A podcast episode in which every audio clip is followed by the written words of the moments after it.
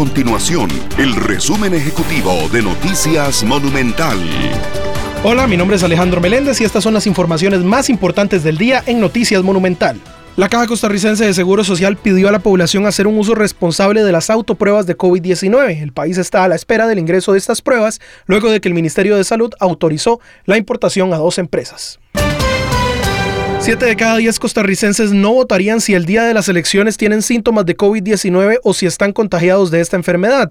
Esto según lo reveló la más reciente encuesta del Centro de Investigación y Estudios Políticos de la Universidad de Costa Rica, el CIEP de la UCR. Un 16% del electorado afirma que iría a votar a pesar de esa circunstancia y el restante 12,4% dijo que lo pensaría. Esto luego del mensaje de la presidenta del Tribunal Supremo de Elecciones, Eugenia Zamora, quien indicó que las personas que tengan orden sanitaria por COVID-19 el día de las elecciones deberían abstenerse de votar.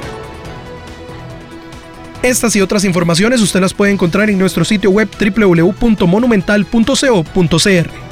Nuestro compromiso es mantener a Costa Rica informada. Esto fue el resumen ejecutivo de Noticias Monumental.